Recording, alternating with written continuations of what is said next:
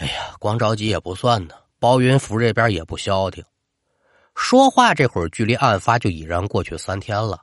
不管包云福的身份是什么，那都是本次案件的重要人物，所以警方对于他的看管也是特别的上心，在所里还特意给准备一单间儿。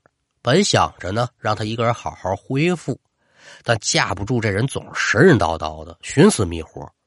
老廖虽然说是警龄挺长，但是一没关系，二没门子的，他就一直没晋升。那这看人的活他是跑不了了。一个上午，这廖三哥呀，身子骨就快被折腾散架了。哎呦，你别闹了！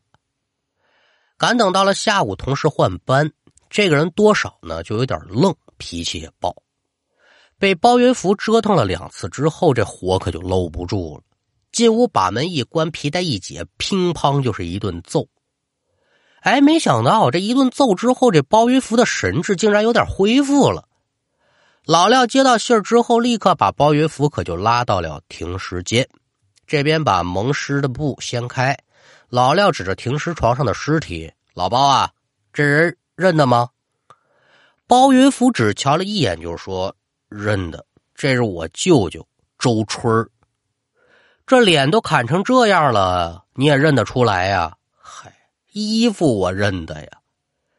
停顿了一下之后，包云福可得说是面带沮丧，接着又说：“哎呀，他们好啊，他们都圆满了，这就留下我在这儿受苦。不过这也怨不得别人，谁让我跳了那口井了呢？我活该哟。”你说包云福这话把老廖说的云里雾里的，你舅舅死了你不悲伤不难过，你弄这么片话怎么个意思呀？有心想细问问，但这包云福猛然一回头，面带怒气，冲着老廖他们可就喊：“你们全是因为你们，要不是你们多管闲事，我也早圆满了。”包云福是越说越气，做事可就要往前扑。老廖何许人也呀？动作自然是敏捷的，眼见包云福扑将过来，抬腿一脚：“你给我倒下吧！”你一脚可就把这包云福踹倒在停尸床前面了。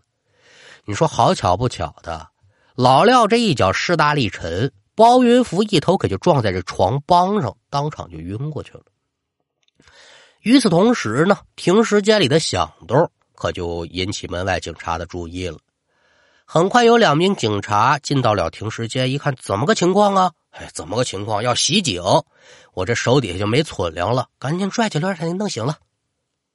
一盆凉水泼下去，包云福醒了，脑袋这么一撞啊，好像又清醒了不少。一瞧两个警察怒气冲冲把他往外拉，心里头也害怕呀。他手帮住这停尸床，他可就不往外走。双方那么一拉扯，可就把盖在尸体上这蒙尸布给掀开了，同时也就牵动了床上的尸体。此时这包云福再一瞧，整个人猛然就一愣，大喊了一声：“不，不对！”闻听此言，老廖连忙让警察松手：“什么玩意儿不对？这这这人不是我舅，刚才不是说这是你舅吗？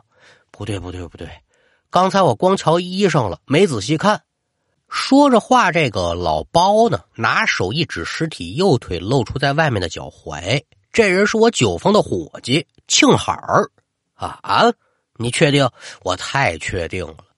之前酿酒的时候，庆海这右脚踝呀烫过一个疤了。老廖顺着包云福手指的方向一瞧，是果不其然呐，这死者右脚踝上有一块烫伤的痕迹。哦。怪不得说全城海捕这个庆海找不到他，感情早死了。话虽这样说吧，但包云福这些个日子以来都是神神叨叨的，这廖三哥也不敢确认他说的就准是真话。为了验证真伪呢，老廖就请来庆海的父母，这么一认尸啊，还真如包云福所讲，这人就是庆海。可包云福在意的不是这个呀。在得知死者当中没有他舅周春之后，包云福口中念念叨叨了：“嗨呀，咱说好了一起圆满的，你怎么能抛弃我们呢？”老廖不懂他说这话呀，但经此一事，庆海的嫌疑没了，因为人死了，谁的嫌疑提升上来了？周春也就是说，这二迷糊在酒窖里瞧见那个，压根就不是人庆海，应该是周春换装假扮的。这边由打包云福口中得知了周春的体型样貌，警方可就开始全程搜捕周春。起初都以为这周春早就畏罪潜逃了，没想到啊，说色字头上一把刀啊，作案之后这老小子愣是没跑，藏在安东县一家妓院里头了，没费多大功夫就把这人给逮住了。周春开始是咬死了不承认呢，但穿在庆海身上那套衣服他没法解释，有打妓院里搜出庆海自己那身衣服，他也没法解释。而且最重要的是什么呢？这个法医有打那杀猪刀上提取到了他的指纹了，这事儿你就更没法解释了。有的同志就得问了，说那时候有指纹吗？太有了，光绪年间呢就有这个指纹提取的技术了啊，一八九一年左右，等于说是在多重证据之下，这周春一看，哎呦，还有这这个招吗？没办法了，我招供了吧。那要说这个周春为什么犯下如此丧心病狂的案子呢？这一切就得由打他年轻那晚说。周春跟二迷糊一样，爹娘死的早，也是说不务正业，光棍汉一条，二郎当岁。趁着兵荒马乱，他就干起了贩卖烟土的买卖。后来呢，又让人给抢了地盘，落了个身无分文。之后咱也不知他跟谁学的跳大神但是没学全。半吊子的手艺，由打那儿开始，周春就以装神弄鬼为手段了，在民间招摇撞骗。直到十年前，周春到了上海，经人指点，加入了医冠道。几年之后呢，这小子靠着一股灵力劲儿吧，还做到了分坛坛主的位置。医冠道啊，您列位有熟悉的，也有不熟悉的。这医冠道又叫什么呢？一贯害人道。和那个什么什么宫啊，那都是邪教啊！就在周春做上坛主没几年，这国家开始全国性的清洗邪教，分坛被毁。侥幸逃脱后的周春无处可去，在去年可就来到他外甥包云福的家中了。尽管说逃过了一劫，这周春不死心呐，因为他听见消息说，有的信徒已然往这个台湾转移了。他也有心想去台湾，但手上没钱，怎么办呢？重操旧业吧。说了，我这身上啊，神灵附体，不仅包治百病，还能修炼飞升。飞升，你们就成神了，就能上天了。我上你这儿来呢，是因为你们家里是个理想的飞升之地。我要在这修炼圆满，待到了良辰吉日，我就可以立刻羽化升仙。这子话，咱现在说，那小孩都不信，但过去的人迷信呢。这周春架不住能忽悠，说的还跟真事儿似的。包云福两口子刚开始还是将信将疑，能有这子事吗？直到后来呢，周春用他那所谓的仙药啊，把包云福丈母娘这胃疼给治好了。夫妻两口子，哎呦，这这这这是神仙！您说这什么仙药啊？其实就是山楂丸裹的吗啡。吗啡那玩意儿是有麻醉作用的，吃了之后疼你也感觉不出来了。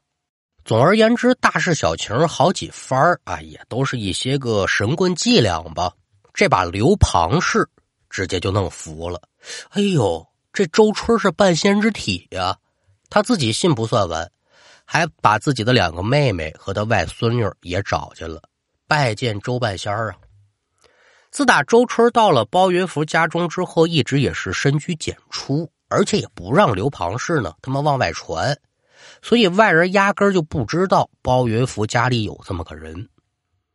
周春这样的做法，他有他自己的打算，除了从自己家人手里面闷头搞钱之外，不让外人知道，他也是害怕他这身份暴露，政府逮他呀。这么说吧。刘庞氏被周春一番洗脑之后，为了求这个早日修得圆满、飞升天界，自己就在家里面呢服用这个仙丹。这个仙丹仙药，就咱前文书说的，有朱砂、吗啡、大烟，这玩意儿不就致幻药吗？到了晚上，他们就齐聚酒坊，听这个周春大嘴一撇，讲经布道，请拜神仙呢。反正这玩意儿都得花钱啊。案发的头几天，周春一见这钱敛的也差不多了，我要不上台湾？他这不是一天两天能成功的，所以决定要走之后，他为了防止包云福等人泄密，这周春可就起了歹心了。我呀，来个杀人灭口吧。就在案发前，周春谎称良辰吉日即将到来，众人修炼圆满，你只要抛下自己这肉身，灵魂就可以升天成仙。刘庞氏等人已然就把周春当成神人的存在了，对他更是百依百顺，成仙之心已然是根深蒂固了，就如同深陷那个什么宫的人是差不多的啊。周春为了这个时候能脱身。暗地里就选上了跟他身量差不多的庆海你说这孩子多倒霉，他招谁惹谁了？案发当天，他让周春把庆海留在了酒坊，然后趁着鹤夜之间呢，用锤子把这庆海砸死，脑袋割下来，连砍数刀。把庆海杀了之后，周春将迷幻药化在酒中和饮料当中。待到众人喝下去，神情恍惚之后，手执杀猪刀是真狠呐！咔咔咔，把几个人头都给剁了。在屋中摆下了这个所谓的升仙阵法，这是为的是给包云福看。赶等法坛做好，周春告诉包云福：“孩子呀，咱们俩是亲娘舅关系，我呢不能杀你，你自己想办法舍肉身吧。”包云福喝了这个神仙水儿精神恍恍惚惚的。闻听此言，对我得自己想辙。走出院子，跳了井了。他准备自杀，可他忘了，这口井里的水已然不多了，跳下去顶多没膝盖，完全淹不死人。周春目送包云福离开之后，他就从后院拖出庆海的尸体，把两个人的衣服这么一调换，把庆海的尸体放在东屋。把他的头呢藏到地窖的酒缸，他认为这事儿没人发现，不成想呢，这人头刚扔进酒缸，偷酒的二迷糊来了，这才有了咱前文书说的那一大段故事。这老小子有打酒坊逃出来之后，有没有百分之百的把握说这二迷糊就没有瞧见我的脸，他就认为我是庆海没有？那怎么办呢？有心回去把这二迷糊再给宰了。但天色逐渐变亮，不能冒这个险。光天化日之下呀，一路逃到了安东县城，想探探风声，再做打算。后来呢，就瞧见庆海这通缉令了。周春乐从心起，哈哈，我这招偷天换日、偷梁换柱之术，还真得说是神不知鬼不觉啊！没人发现是我干的，不免也就放松了警惕，准备潇洒几天之后呢，我再走。万没想到，包云福跳井自杀失败，赶等药劲儿过去之后，又挨了几次重击，恢复了神智。他就道出尸体有异，最终是落入掉法网。一九四九年的四月三号，一声枪响，周春是倒在了法场之上。至于这包云福呢，被判处了十年的有期徒刑。至此呢。这起由迷信邪教引发的九头惨案得以顺利的告破。那书说至此，咱们今天这一段故事也就告一段落。